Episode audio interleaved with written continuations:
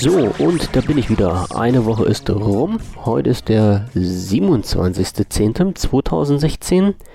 Es ist schon wieder spät abends und es wird eigentlich eine kleine Geburtstagssendung. Für alle, die Ärztefans sind, wissen es.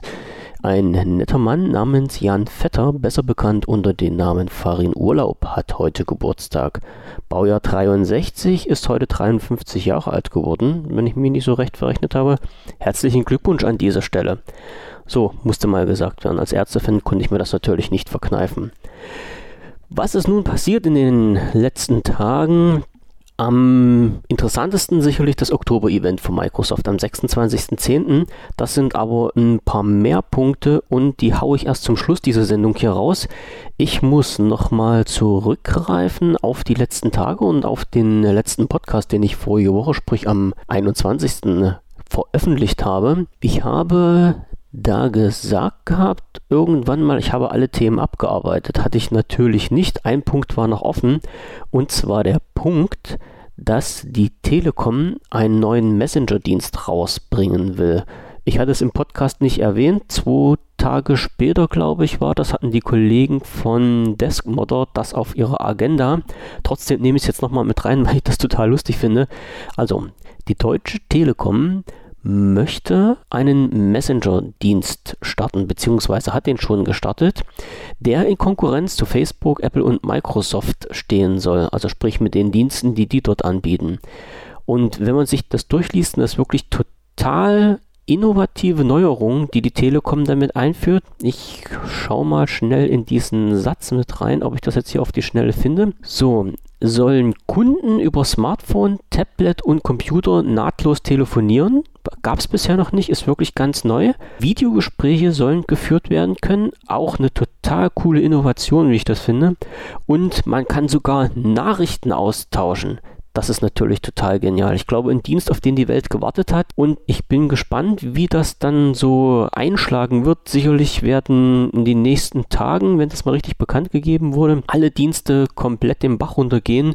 Und dieser Dienst, der sich immer nennt, also mit 3M, sprich IMMR, wird dann wahrscheinlich das neue Sternchen am Messenger-Himmel sein. Weil das ein so geiles Ding ist, wird es natürlich in den Technikland schlechthin eingeführt, nämlich in der Slowakei. Und äh, wie gesagt, also es wurde eingeführt. Ich weiß noch nicht so genau, Mhm. Nee, steht ja noch nicht da. Also die Meldung dazu stammt vom 19. Oktober, sprich von letzter Woche Mittwoch. Soll in der Slowakei zuerst eingeführt werden, dann überschwappen nach Kroatien. Ist ja logisch, ist ja die zweitwichtigste Hochburg auf der ganzen Welt in technischen Sachen.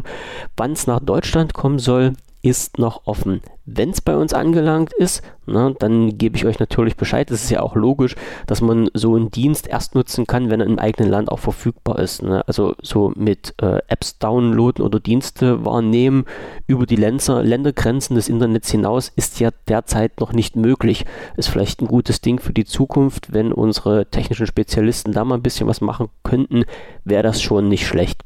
Also Messenger von der Telekom mit den Namen immer geschrieben mit drei Ms in der Mitte wird kommen und wird die Hightech-Revolution werden, die wir, na, ich sag mal, bestimmt in den letzten zehn Jahren gesehen und gehört haben. Ein weiterer Punkt, die Mediathek View. Eine Software, die vielleicht einige von euch kennen, mit der man ganz einfach die Mediatheken der öffentlich-rechtlichen Rundfunk- und Fernseh, also nicht Rundfunk, ja, ich weiß nicht, Rundfunkanstalten heißen die, also jedenfalls der öffentlich-rechtlichen Fernsehsender anzapfen konnte, in Anführungsstrichen. Also das Programm Mediathek View was man halt auf einen Rechner ausführen kann. Ich weiß gar nicht, ob es da überhaupt eine App dafür gab. Ist mir jetzt jedenfalls nicht bekannt. Also auf einen Rechner konnte man das auf jeden Fall nehmen.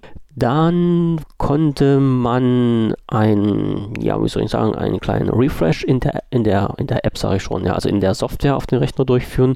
Somit wurden die neuen äh, Inhalte der öffentlichen Bibliotheken dann eingelesen und man konnte sich anschauen, was wann auf welchen Sender gelaufen ist und konnte diese Sendung auch offline verfügbar machen, was ja immer ein bisschen schwierig ist. Davon abgesehen, dass das nicht bei den eigenen Mediatheken so der öffentlich-rechtlichen Anstalten klappt, die ja durch unsere wunderschönen Gelder finanziert werden bis zur Unendlichkeit, ist diese Mediathek View Software schon ein richtig geiles Ding gewesen. Diese soll aber zum Jahresende eingestellt werden, weil sich das Projekt einfach nicht mehr trägt, weil wohl andere Apps und ja, Programme auf diese Programmbibliothek von Mediathek View zurückgreifen und damit die Server ein bisschen belastet werden. Das war zwar ein öffentliches Projekt, also öffentlich in dem Sinne, dass der Source Code, soweit ich weiß, auch auf GitHub vorhanden ist. Sprich, dass da jeder mit rumprogrammieren konnte und äh, den, den, den Quellcode nach eigenen Ermessen dann anpassen und umbasteln konnte. Und ja, aber das, das Projekt konnte halt so nicht weitergeführt werden, weil sich es einfach finanziell nicht selbst getragen hat. Ist, wie ich finde, schade, weil das ein, ein, echt cooles Ding war, wenn man mal irgendwann was verpasst hatte und nicht immer stundenlang auf den Seiten von den öffentlich-rechtlichen äh, Funkanstalten rumsuchen musste, um irgendwas zu finden, hat man sich einfach äh, Mediathek View aufgemacht und konnte dann schauen, ob es diese Sendung, die man verpasst hatte, schon gab. Gleich im Anschluss an diese Meldung kam wohl dass der Dienst Online Videorecorder, ich weiß nicht, ob der irgendjemandem bekannt ist, ist halt in, in ja, wie es schon sagt, in Online-Service, äh, wo man sich anmelden kann und kann dort Sendungen, Fernsehsendungen mitschneiden lassen und die sich dann entsprechend auch herunterladen.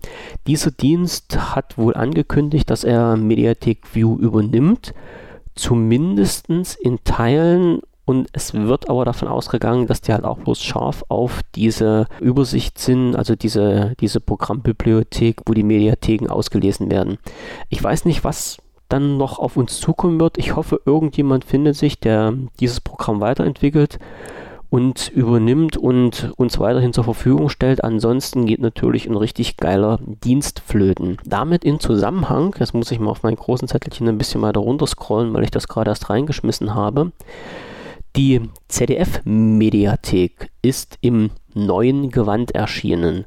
Ganz großes Bimbamborium. Wieso, weshalb, warum, weiß ich nicht. Also es, es muss wohl schon irgendjemandem sehr am Herzen liegen, wie die ZDF-Mediathek aussieht. Und es muss ja anscheinend Leute geben, die das so sehr genutzt haben, dass sie sich auch darüber freuen, dass mal jetzt was Neues kommt. Ich habe mir es gerade mal angeschaut, finde die Seite natürlich nicht so prickelnd, ist aber halt nur meine persönliche Meinung, weil ganz einfach, ich hasse diese, dieses Layout, wo man einmal von oben nach unten und einmal von rechts nach links scrollen kann. Finde ich den größten Blödsinn, den es gibt. Soweit ich weiß, wurde halt diese Technik, ja, die, diese Layout-Technik schon vor einigen Monaten so wieder als Hype vom Markt genommen. Ja, das ZDF scheint jetzt dahinter gekommen, zu sein, dass das doch irgendwie geil ist. Wie gesagt, Deutschland und Technik ist ja, sind ja zwei Worte, die sich nicht wirklich vertragen. Wir hängen ja da ein bisschen hinterher. Und warten wir mal ab, äh, ja, was das für einen Anklang findet. Natürlich, die, die Fans haben gefeiert und gesagt, ja, ganz geil, ganz toll. Aber naja, mich hat es jetzt nicht so aus dem Latschen gehauen. Und vor allen Dingen, was ich nicht so richtig begriffen habe, ist das System, was dahinter steckt, weil ich gedacht habe, okay, ZDF-Mediathek, probierst du die Seite mal ganz unvoreingenommen aus, ist auch im Header schön so eine ähm, so ein Reiterchen drinne mit Rubrik Live TV Sendung verpasst und Suche. Ja, und da ich auf dieser Hauptseite mal ein bisschen durchgescrollt habe und äh, nicht das gefunden habe, was ich gesucht habe, nämlich die Sendung Löwenzahn, bin ich ganz einfach mal in die Suche gegangen. An der Suche wird mir dann auch einiges zu Löwenzahn angezeigt. Vorrangig Informationen äh, von dem Zeitpunkt damals, wo Peter Lustig gestorben ist. Aber aktuelle Sendung von Löwenzahn, also das, was ich eigentlich haben wollte, gab es da nicht. So, dann habe ich gesehen, dass diese Artikel erstmal schon per Default äh, sortiert sind nach Relevanz und nicht nach Aktualität. Also habe ich das umgestellt und habe wieder nichts gefunden und habe jetzt eigentlich mir so meine Gedanken gemacht, warum klappt denn das alles nicht und musste feststellen, das habe ich dann erst ein bisschen später gesehen, dass in dieser neuen ZDF Mediathek lediglich Sendungen aufbearbeitet werden vom ZDF, vom ZDF Info und von ZDF Neo. Also von diesen drei unterschiedlichen Spartenkanälen. Nun hatte ich natürlich das Pech, dass mein Löwenzahn auf ZDF TV läuft und das ist über diese ZDF-Mediathek nicht zu finden. Finde ich eine total geile Sache. Wenn die meinen, das muss so sein, dann ist das so. Wenn man ganz nach unten scrollt auf der Seite, sieht man dann noch so ein paar einzelne Button. Da taucht ZDF TV wieder auf. Und wenn man das dann anklickt, kommt man auf die Seite auf tv.de und kann dort suchen und findet dort auch Peter Lustig. Also über drei Ecken kommt man irgendwie zum Ziel. Warum das so gemacht ist, was da dahinter steckt, weiß ich nicht. Vielleicht hat es einen Grund. Ich kann es mir zwar nicht vorstellen vorstellen, dass man halt auf dieser Hauptmedienseite vom ZDF das nicht alles verlinken kann. Scheint aber irgendwie jemand sich so ausgedacht zu haben, dass das was ganz Tolles ist. Für uns Windows 10 Mobile-Leute bzw. Windows Phone-Leute gibt es aber ein, ich will jetzt nicht sagen ein kleines Bonbon, ne, eigentlich könnte man es ja schon so bezeichnen. Also unterm Strich, es gibt eine Windows 10 Mobile App, die kann man direkt aus dem Store herunterladen. Ich weiß jetzt auch nicht, ob das die aktuelle ist. Ich habe mir bloß eine angeschaut und habe schnell das Veröffentlichungsdatum nicht gefunden. Die Rezensionen halten sich in Grenzen, also ist nicht so mit 3,6 das, was man sich erwartet hat. Vielleicht wurde auch für die neue App oder für die neue Version der App noch keine Bewertung abgegeben. Und die App ist laut der Information für Windows 10, Windows 8.1, Windows 10 Mobile und Windows Phone 8.1 verfügbar. Also quasi für uns alle, die nicht noch ganz weit hinten mit der WP7-Geschichte rumhängen. Der Witz bei der ganzen Sache ist allerdings, dass wenn man diese App sucht über die Seite vom ZDF, also irgendwo bei zdf.de, Service und Hilfe, Nödeldödel irgendwie, was gibt es alles für Apps, äh, ist dann wirklich aufgeführt, dass es die natürlich für Android und iOS gibt und auch für Windows 10 Mobile die ZDF-Mediathek im Windows Store steht da drunter. Das ist aber nicht verlinkt. Also zu Android und iOS ist es verlinkt. Zu Windows Store ist es nicht verlinkt. Warum auch immer, weiß ich nicht. Scheint irgendwie ja jemand nicht so recht gewusst zu haben, wie er in den Windows Store gelangt. Also die Mediathek-App ist auf jeden Fall da und ich werde sie auch in den Shownotes mit verlinken für die Leute, die damit arbeiten möchten. Erster Punkt mit den Apps. Er erledigt. Da nachher kommt noch was anderes, aber das machen wir dann ganz zum Schluss. Ich hatte auch die letzten Podcasts immer so mit einfließen lassen, was gibt es denn für neue Veranstaltungen bei Microsoft. Ich hatte, glaube ich, noch nicht erwähnt den Technical Summit vom 6. bis 8. Dezember in Darmstadt. Es war eine Info rausgekommen über die Seite direkt von Microsoft, eine Einladung zum Technical Summit und diese werde ich auch verlinken soweit wie ich das jetzt sehe, wie gesagt, Technical Summit, also geht halt um technische Sachen, Workshops zu Entwicklertools, Open Source Cross-Plattform-Entwicklung und so weiter, Cloud, Azure, Microsoft Cloud Windows Surfer. Also alle, die mal thematisch gerne da reinschnuppern möchten, können sich das anschauen. Ich gehe mal davon aus, das wird wieder als Stream übertragen. Ansonsten haue ich zumindest den Link zu dieser Pressemitteilung, wie gesagt, in die Shownotes mit rein. Neue Sache, neues Glück im Insider-Bereich. Ich habe im, ja genau, im letzten Podcast war das auch wieder, bekannt gegeben, dass das letzte Bild ein paar Startschwierigkeiten hatte, beziehungsweise sich einfach am Phone nicht installieren ließ. Da gab es dann halt wieder so ein Ding mit Datenverbindung abschalten und Datum in die Zukunft setzen und dann Fast- und Slow-Ring wechseln und alles wieder zurück und dann Update suchen und sowas. Und irgendwann hat es dann mal geklappt. Ja, jetzt kam raus, jetzt muss ich mal schnell schauen am, am 25.10., sprich am Dienstag diese Woche, kam das Bild 14955 raus. Das wurde mir, jetzt muss ich mal schnell überlegen, genau, während ich geskypt habe, wurde mir das so zugetragen und ich war ein, ein bisschen baff wieder, weil ich kurz vorher auf meinen Phone geschaut habe und äh, nach Updates gesucht habe und da wurde nichts angezeigt und plötzlich hieß es, ja, ja, die, die äh, 14955 ist draußen und ich sage, nee, die ist nicht draußen, doch, die ist draußen, aber das gleiche Spiel wieder. Das heißt, das einfache Update auf den Phone hat wieder nicht funktioniert. Wieso ist Weshalb, warum, kann ich nicht sagen. Es hat sich auch keiner von Microsoft so großartig dazu geäußert. Sache ist wieder die, man kann die, äh, ja, das Workaround anwenden, was man auch beim Bild 14951 hatte. Diesmal aber im vereinfachter Form. Das heißt, man musste vom Fast auf den Slow Ring runterschalten, musste dann das Datum in die Zukunft, also mindestens sieben Tage in die Zukunft stellen, musste dann wieder auf die Update-Suche gehen, das Datum wieder zurückstellen, danach wieder in den Fast Ring wechseln wechseln, dann das Update nochmal starten und dann sollte es wohl angezeigt werden. Ich hatte im letzten Artikel, den ich darüber geschrieben hatte, schon mal angemerkt, dass dieses Workaround, was auch von Microsoft so herausgegeben wurde, bei mir nicht wirklich funktioniert hat. Also was bei mir geholfen hat, war einfach einmal komplett aus dem Insider-Programm auszusteigen, das Phone neu zu starten und dann wieder ins Insider-Programm einzusteigen und zwar dann wieder halt in den Fastring rein und dann hat komischerweise alles geklappt. Also dann wurde halt auch das Update sofort angezeigt und ich konnte es runterladen. Diese 0% Standbildanzeige war dann nicht mehr. Also wie gesagt, es ging halt normal vonstatten und hat sich auch installiert, so wie es sein sollte. Seitdem funktioniert zwar Cortana nicht mehr irgendwie so richtig bei mir, aber ist eine andere Geschichte. Angesprochen hatte ich auch im Podcast Nummer 21, also sprich im letzten Podcast, die Geschichte mit betrügerischen Anrufen von angeblichen Support-Mitarbeitern von Microsoft. Äh, ich wusste jetzt gar nicht, dass das Thema so eine, so eine Welle schlägt. Ich war sicherlich nicht der ausschlaggebende Punkt, aber Microsoft hat sich auch dazu geäußert und zwar, also ich gehe mal davon aus, dass das zeitlich gesehen eher Zufall war. Wie gesagt, ich habe ja im Podcast am 21. das veröffentlicht. Microsoft hat eine Pressemitteilung rausgegeben am 24. Und zwar mit der Überschrift Warnung. Betrüger geben sich als Microsoft-Mitarbeiter aus. Und dort wurde von einem Herrn Joachim Rosenegger von Microsoft Digital Crimes Unit ein kleiner Artikel verfasst, der im Grunde genau das nochmal abbildet, was ich im letzten Podcast auch gesagt habe. Also es klingelt jemand per Telefon an, gibt sich dann als äh, Microsoft-Mitarbeiter aus, versucht dann auf den Rechner zu gelangen per äh, Freigabe auf der Datenfernübertragung und ja, installiert dann Programme, liest den Rechner aus und so weiter und so fort. Wie gesagt, ausführlich hatte ich das im letzten Podcast schon mal angesprochen. Hier ist noch drin, dass halt äh, Microsoft Digital Crime United dieses Verhalten in den letzten zwölf Monaten ausgewertet hat, beziehungsweise in den letzten zwölf Monaten ist eine Studie dazu gewesen und die wurde ausgewertet. Also die ganze Problematik scheint wirklich schon sehr lange bekannt zu sein.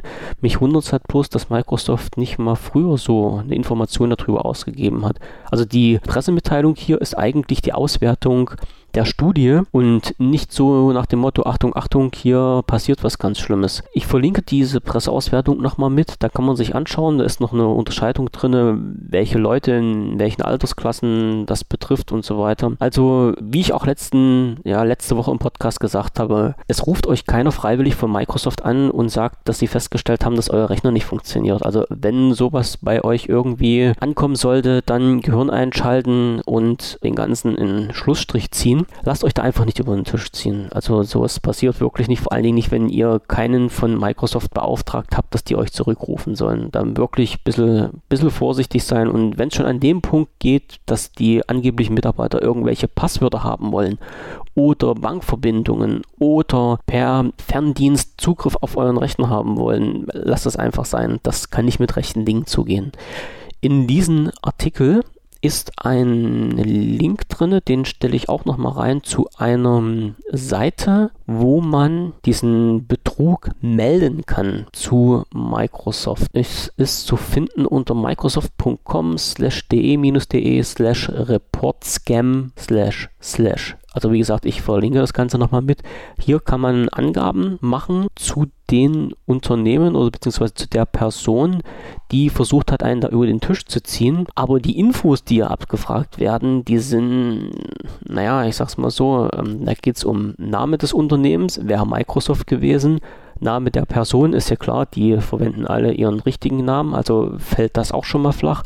Eine Adresse soll angegeben werden, gibt's nicht. Ne? Land gibt's nicht, Postleitzahl und so weiter und so fort. URL des Unternehmens, ja, also alles Sachen, wo man letztendlich keine Rückschlüsse ziehen kann. Maximal die Telefonnummer. Ich weiß aber gar nicht, ob die mit angezeigt wurde bei diesem Telefongespräch.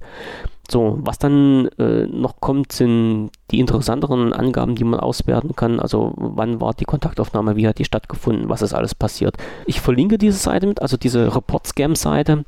Wenn euch das passiert, könnt ihr die mal gerne ausfüllen und an Microsoft die ganzen Informationen weiterleiten. Vielleicht oder hoffentlich tut sich da irgendwas noch. Also es wäre ja schön, wenn erstens Microsoft da einen Riegel davor schieben könnte und zweitens äh, die Leute einfach nicht mehr auf so eine simplen Sachen drauf reinfallen würden. Weiter im Text, ach genau, äh, Twitter. Ich habe vor, jetzt muss ich mal schnell selber schauen, vor ein paar Tagen einen Twitter-Rundumschlag bei mir gemacht und habe mal die ganzen Kanäle, die ich abonniert habe, wieder so ein bisschen durchgeschaut. Und unser Joe Belfiore, der schon lange nichts mehr hat von sich melden lassen, das war ja derjenige, der jetzt sein Sabbatjahr gemacht hat und wo halt spekuliert wurde, ob er denn irgendwie wiederkommt, wenn, wenn ja, wann, wenn ja, wo, ob er denn bei Microsoft weiterarbeitet oder nicht, wenn ja, in welchem Bereich. Also alles Fragen, die offen waren. Und er hat gepostet am 26. Oktober, It's good to be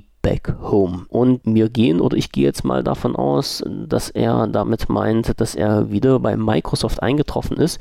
Wir werden sicherlich in den nächsten Tagen hören, was er dann weitermachen wird. Also ich hoffe, dass da mal ein paar nähere Infos kommen. Ja, der 26. Oktober, ja, war ja nur schon gestern. Schauen wir mal, was da auf uns zukommt und ob wir unseren Herrn Belfior wieder im Bereich Windows 10 Mobile irgendwie begrüßen dürfen. Nächste Seite, ja, dann sind wir oder dann bin ich eigentlich schon beim Oktober-Event. Oktober-Event von Microsoft stattgefunden am 26. Oktober 2016, also gestern. Ähm, angesetzt war ein Zeitraum von 16 bis 17.30 Uhr.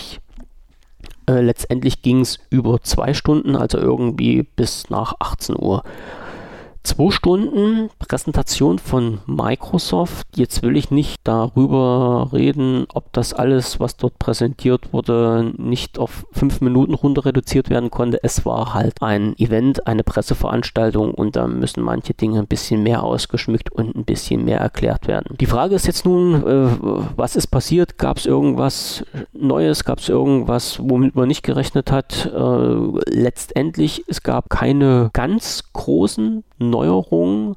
Also sagen wir mal so, es hat mich nichts total überrascht, sowohl im positiven als auch im negativen Sinne, weil durchaus vorher schon einige Informationen durchgesickert sind. Also man konnte sich schon ein bisschen auf das vorbereiten, was da letztendlich bekannt gegeben wurde. Und hätte man nichts gewusst, dann wäre es wahrscheinlich ein richtiger Kracher gewesen. Vorab mal, ohne jetzt bashen zu wollen, die Informationen, die von den angeblichen spezialfreundlichen Microsoft internen Mitarbeitern durchgesickert sind, dass es wohl ein neues Phone geben sollte, ein neues Band, das Band 3 oder ein neues Surface, sprich das Surface 5 bzw. Surface Pro 5. Von diesen drei Sachen ist nichts gekommen. Also kein neues Phone, kein neues Band, kein neues Surface. Das kann man gleich unter Ulk verbuchen. Also die Leute, die jetzt hoffen, darüber Informationen zu bekommen, die muss ich leider enttäuschen. Es gab halt nichts. Ich fange mal ganz einfach an mit der neuen Version von Windows 10. Also wir wissen ja jetzt, Windows 10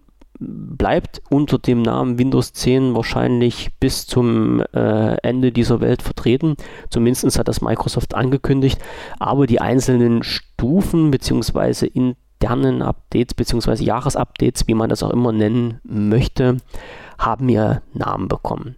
Das nächste Update, was im ja, Microsoft hat gesagt Anfang 2017. Wie wir das jetzt immer definieren, lasse ich mal, oder wie das Microsoft definiert, lasse ich jetzt mal im Raum stehen. Also dieses neue Update wird unter dem Namen Creators Update laufen. Microsoft hat das vorgestellt und hat ganz deutlich klar gemacht, dass es sich hier um ein Update handelt, wo unheimlichen Schwerpunkt auf den Bereich Grafik und 3D gelegt wird.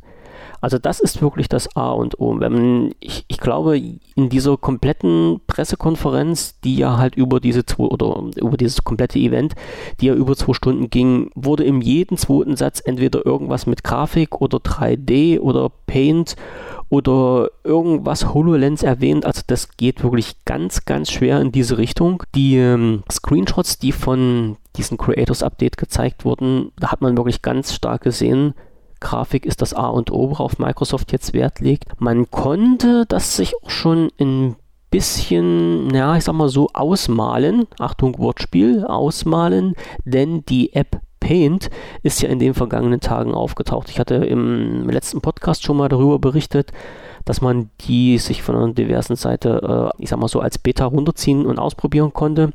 Ich hatte das auch gemacht und habe auch festgestellt, dass halt viele Bearbeitungsmöglichkeiten im 3D-Bereich dort sofort ins Auge gefallen sind. Also das war schon der erste Schritt, den Microsoft dort getan hat, vor der Veröffentlichung des Creators Updates da schon mal einen Wink zu geben, in welche Richtung es geht.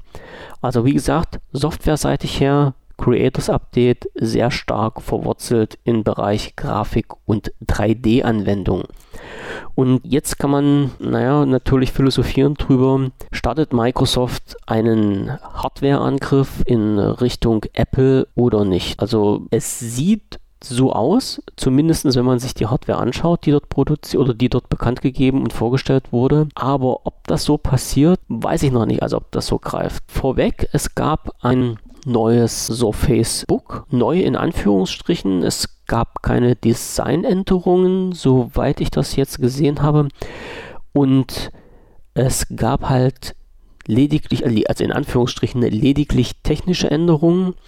Und zwar wurden einmal andere Akkus verbaut, damit eine längere Akkulaufzeit dann bei der ganzen Geschichte stattfinden kann, die, soweit ich mich erinnere, jetzt bei ca. 16 Stunden liegt. Und es wurden auch hier technische Veränderungen vorgenommen, um bessere Grafikbearbeitung zu ermöglichen. Das heißt, neuer Prozessor bzw. ein stärkerer Prozessor wurde eingebaut und es wurde auch ein bisschen was an der Grafikkarte geschraubt. Also auch beim aktuellen oder jetzt aktuellen Surface Book, was unter dem Namen New Surface Book auf den Markt gekommen ist oder beziehungsweise vorbestellbar ist, geht eindeutig die technischen Änderungen in den Bereich Grafikbearbeitung. Zweite Hardwarevorstellung und das ist wohl das, was so richtig reingeschlagen hat, weil es da vorher noch keine weiteren großartigen Infos drüber gab, ist das Surface Studio. Surface Studio ist keine Software, sondern eine Hardware, wie gerade angesprochen.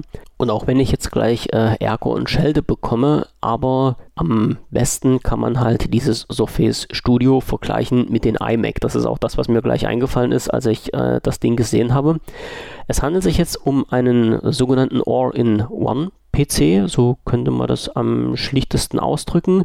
Im Grunde ist es ein 28 Zoll Monitor, wenn ich mich jetzt nicht recht irre. Ich schaue da gleich nochmal nach, genau. 28 Zoll Monitor mit eingebauten Hardware-Komponenten, was es da so gibt. Also man sieht quasi auf den Schreibtisch nur noch den Monitor der auf dem Standfuß ist, wo unten ein Kabel rausgeht und das war's. Die komplette Technik, die komplette Hardware ist in diesen 28 Zoll Monitor verarbeitet. Also quasi das, was unsere Kollegen aus der Apple Diaspora halt unter den iMac kennen. Das mit dem Angriff auf Apple habe ich jetzt so ein bisschen zögerlich gesagt, äh, weil ich jetzt nochmal stark überlegen muss, ob das denn so funktioniert. Also den iMac ich glaube, den gibt es seit 1998 und es ist nicht ganz ohne, dass dieses Gerät gerade im Bereich der Grafiker und auch der Audiobearbeitung so viel äh, Anklang findet, weil das für diese zwei Sachen besonders geeignet ist. Jetzt will Microsoft natürlich, wie schon angesprochen, in den Grafikbereich vorstoßen, hat auch ganz schön was dafür getan, hatte ich auch gerade erzählt. Und jetzt könnte es passieren, dass durch dieses riesengroße äh, Display, also wie gesagt, 28 Zoll hat die Kiste, wirklich die Leute, die bisher mit den iMacs gearbeitet haben, ein bisschen vielleicht in Verzückung kommen, zu der Hardware von Microsoft zu wechseln. Also zu den ganzen technischen äh, Sachen lasse ich mich später nochmal aus. Im Forum selber habe ich die äh, eine neue Rubrik für das mm, Surface Studio eingerichtet. Da sind auch die ganzen technischen Daten gepostet. Da kann man sich die mal in Ruhe anschauen. Also es ist jetzt ja blödsinnig, wenn ich das hier alles vorlese. Aber das, was dort in dieser Präsentation gezeigt wurde, ist schon wirklich der Hammer. Also es ist schon wirklich ein richtig geiles Gerät, um grafisch damit zu arbeiten. Leider wurde hier nicht so richtig erwähnt, was im Bereich Audiobearbeitung möglich ist, denn wenn das zusammen im äh, Surface Studio äh, sag ich mal, auf äh, ja reingepackt worden wäre, also Grafik und Audiobearbeitung, dann wäre es natürlich ein richtig knallhartes äh, Konkurrenzprodukt zum iMac gewesen. Ich schau mal, wie sich so in den zukünftigen Wochen die Tendenzen ergeben, was denn da noch in die Pipeline kommt.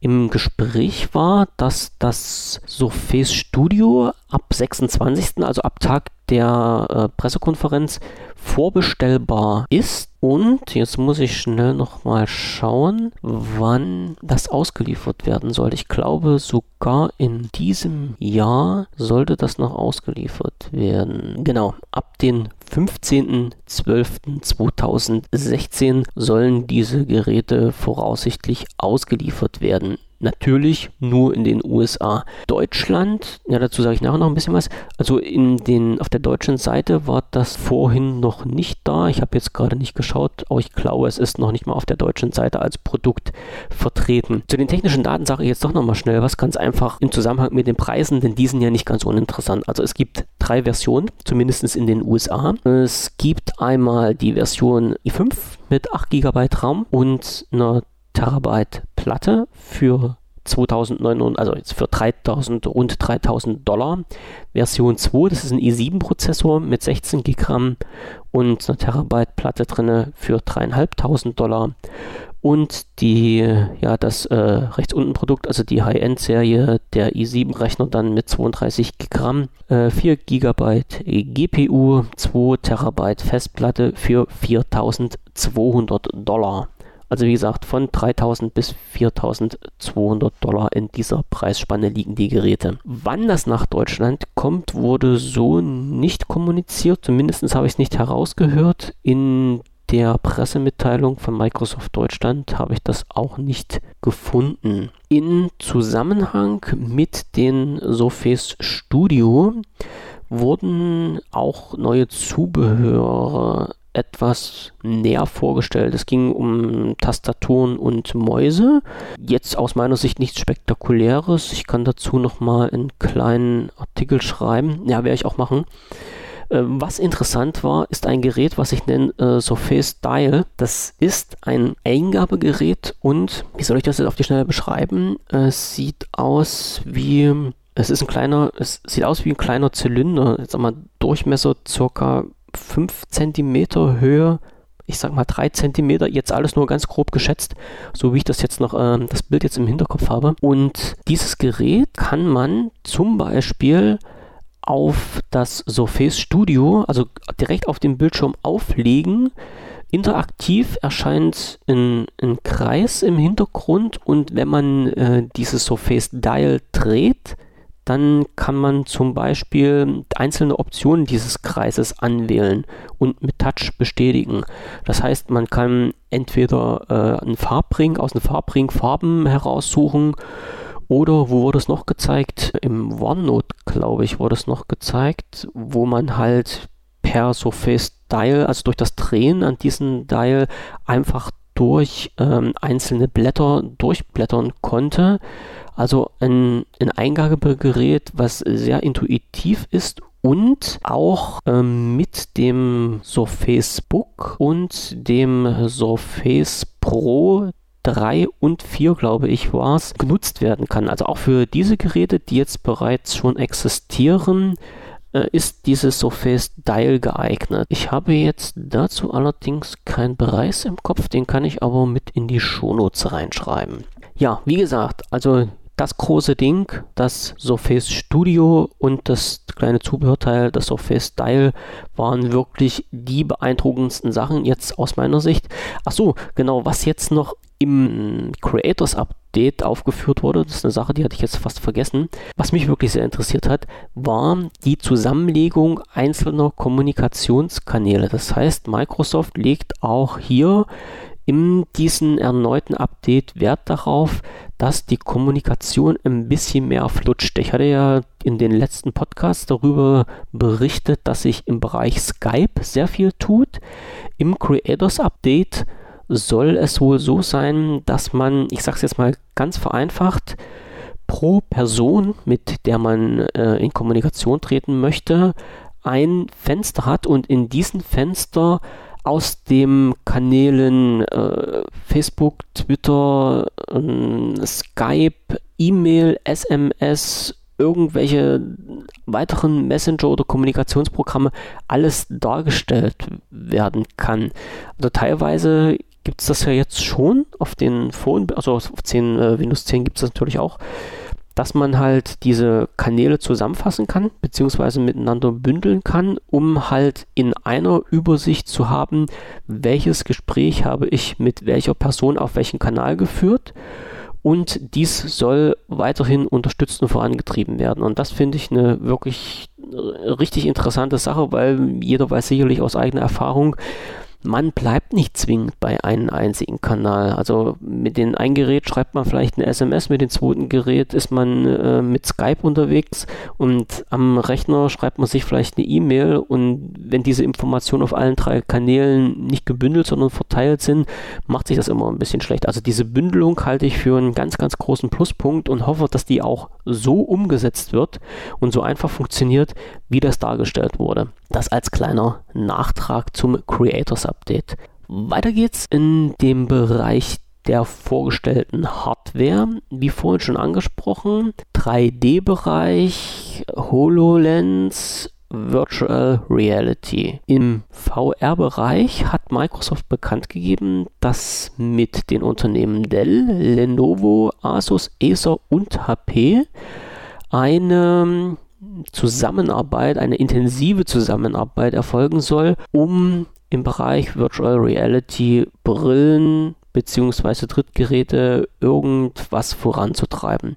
Also die HoloLens soll nicht nur das einzige Gerät bleiben, was mit den ganzen Komponenten von Microsoft vernetzt werden kann, sondern diese Unternehmen, wie gesagt, Dell, Lenovo, Asus und Acer und HP äh, sollen auch zukünftig Hardware produzieren. Und ganz konkret hat das bei HP schon in der Pressemitteilung äh, ist eine Information rausgekommen, dass dort eine VR-Brille, ich sage es jetzt mal so schlicht und einfach, äh, angeboten werden soll in der Größenordnung finanziell von 299 Dollar. Das ist natürlich eine Ansage die man nicht so einfach unter den Tisch kehren kann.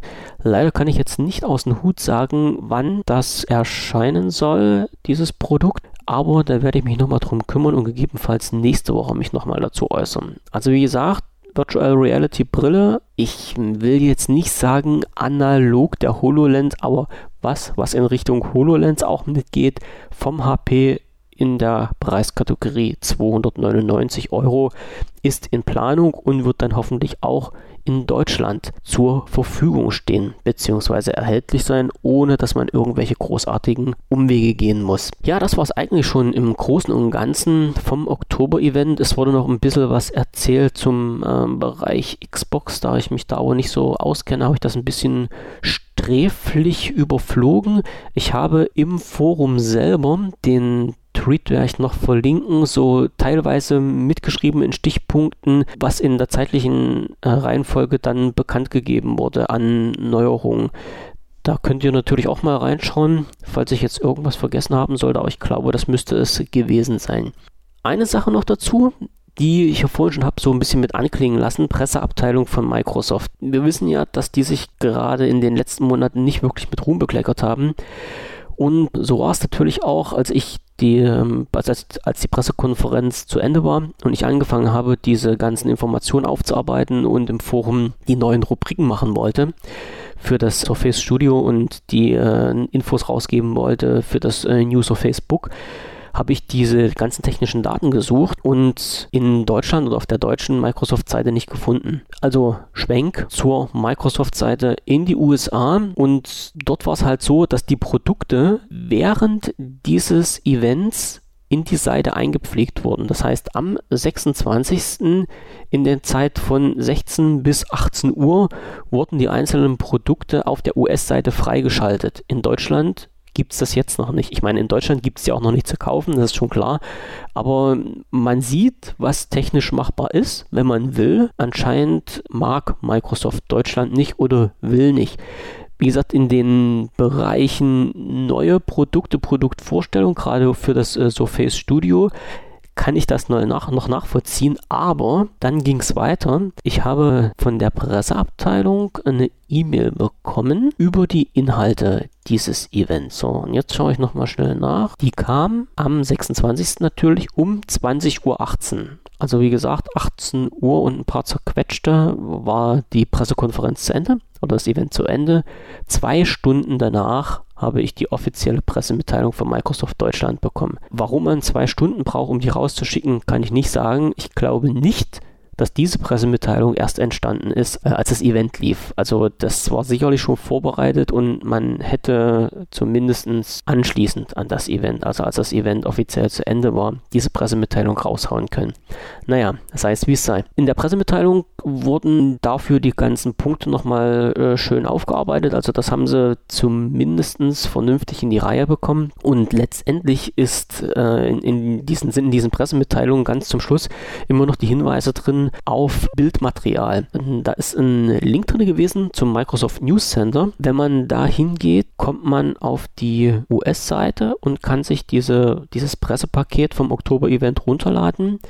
Was aber gleichzeitig mit verlinkt wird, ist OneDrive äh, für Microsoft Deutschland. Und auch dort gab es halt einen Ordner für dieses Oktober-Event. Den Ordner habe ich mir runtergeladen, habe den mir auf dem PC entpackt, habe reingeschaut und festgestellt, dass er leer ist. Habe ich gedacht, okay, hat irgendwas nicht geklappt. Bin wieder auf die Seite von Microsoft gegangen und musste halt feststellen, dass es zwar den Ordner gab, aber die kompletten Inhalte gefehlt haben. Ja, so Microsoft Deutschland. Ähm, super gemacht. Einen Link in eine Pressemitteilung reingepackt und ich weiß, es steht drinne, die lokalen, äh, lokalisierte Materialien werden sukzessive eingereicht bzw. verfügbar gemacht.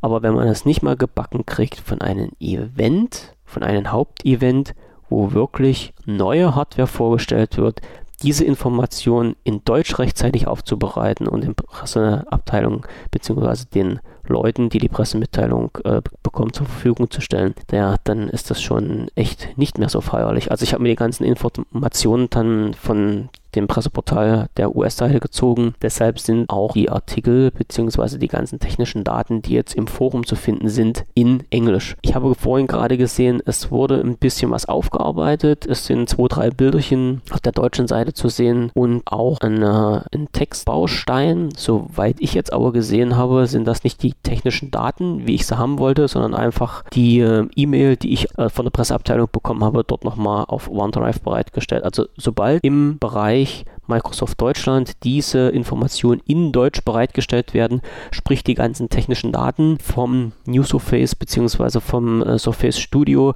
von den ganzen Zubehör und die ganzen weitergehenden Informationen zum Creators Update in Deutsch werde ich das natürlich auch in Deutsch ins Forum reinstellen. Das war's eigentlich jetzt wirklich, ja. Das war es jetzt wirklich vom großen Oktober-Event. Nicht schlecht gewesen, soweit ich gehört habe, sogar wesentlich interessanter als das Event von Apple, was auch gestern lief. Und die Leute, wie gesagt, die aufs Phone gehofft haben, sind ein bisschen enttäuscht worden. Aber ich sage auch hier nochmal, Microsoft hat klipp und klar gesagt, dass in diesem Jahr im Bereich Phone nichts mehr gemacht wird. Also für mich nichts Unvorhersehbares. Es wäre schön gewesen, wenn was gekommen wäre, war aber nicht. So, das war jetzt das Wort zum Sonntag fürs Oktober-Event. Jetzt springe ich nochmal schnell in den Bereich der News zurück und dort habe ich eine Information gefunden, dass sich der Herr Nadella wohl mit den Wall Street Journal irgendwie oder beim Wall Street Journal ein Interview hatte und dort so sinngemäß bekannt gegeben hat, dass der ähm, Einstieg beziehungsweise ja der Durchbruch im no mobilen Bereich von Microsoft versemmelt wurde. Also so sinngemäß hat er die Information rausgegeben. Ist ja mal schön zu hören, dass das jemanden aufgefallen ist bei Microsoft und dass das halt auch zugegeben wird. Ja. Wie gesagt, die Informationen von den Microsoft, äh, von der Microsoft-Führungsspitze und von der Presseabteilung waren in den letzten Monaten mehr als kläglich. Und wenn sowas halt mal klipp und klar ausgesprochen wird, ist das schon wieder aus meiner Sicht ein kleiner Pluspunkt für Microsoft.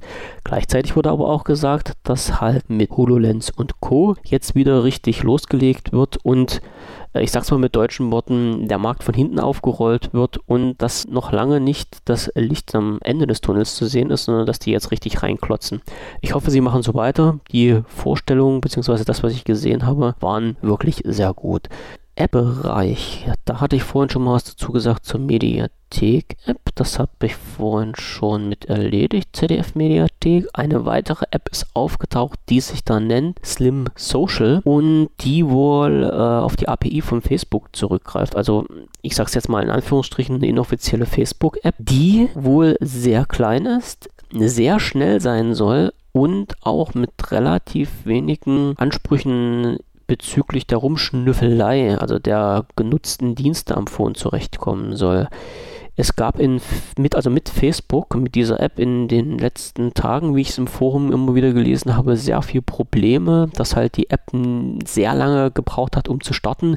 Selbst wenn sie im Hintergrund gelaufen ist, äh, wurden Informationen nicht wirklich rechtzeitig dargestellt. Das heißt, wenn man einfach über den Tab wieder in die App reingegangen ist, hat es doch eine Weile gedauert, bis die Informationen sich erneuert haben. Und das lag nicht daran, dass die App keine Berechtigung hatte, im Hintergrund laufen zu dürfen. So war es nicht. Also also irgendwie gab es da schon so eine kleine Verzögerung, dass da nicht wirklich in Push gearbeitet wurde. Wieso, weshalb, warum, weiß ich nicht. Kann ich keine Informationen dazu geben. Jemand ist dann auf die Idee gekommen, hat eine Alternative gesucht, ist auf äh, Slim Social gestoßen und das soll wohl ein ganz cooles Ding sein. Für alle, die sich im Bereich ja, Modding noch ein bisschen rumtreiben, es gibt eine App, die nennt sich Interrupt Tools und für die ist eine neue Beta-Version rausgegangen, also die 1.9 Beta. Und da gibt es wohl sehr viele Neuerungen. Ich habe mir das noch nicht weiter angeschaut. Die Informationen habe ich bloß gerade bei den Kollegen von deskmodder.de gelesen. Danke von mir an dieser Stelle. Und ich werde die mir auch gleich mal anschauen, weil ich die App selber auch benutze. Und werde dann, wenn ich die mal durchgetestet habe, drüber berichten, was es davon Neues gibt. So, das war jetzt auch das letzte für diesen Podcast am heutigen Tag. Ich schaue nochmal auf die Uhr. Naja, wir sind schon wieder bei knapp 50 Minuten, also ich bin unter einer Stunde geblieben. Das ist, denke ich mal, alles im grünen Bereich. Wenn es Fragen, Anmerkungen oder Wünsche zu irgendwelchen Themen gibt, über die ihr Informationen haben wollt, dann einfach bitte im Podcast in die Kommentare mit reinschreiben oder im Forum in den äh, Podcast-Bereich posten oder irgendwo anders hin, wenn es halt Informationen bzw. Anmerkungen zu bestimmten Geräten sind. Ich mache da keine Einschränkungen, lasse eurer Fantasie freien Lauf. Besuchen könnt ihr uns im Forum natürlich über wpvision.de. Die News erhaltet ihr wie immer über news.wpvision.de, den Podcast über podcast.wpvision.de und vertreten sind wir auch auf Twitter und Facebook, jeweils halt unter Twitter bzw. facebook.wpvision.de www.ftf.de. Ich denke mal, das lässt sich alles relativ leicht merken. Wir hören uns nächste Woche wieder und ich wünsche euch dann schon mal ein schönes Wochenende und sage bis bald, kein allzu schlechtes Wetter und danke fürs Hören. Bis zum nächsten Mal.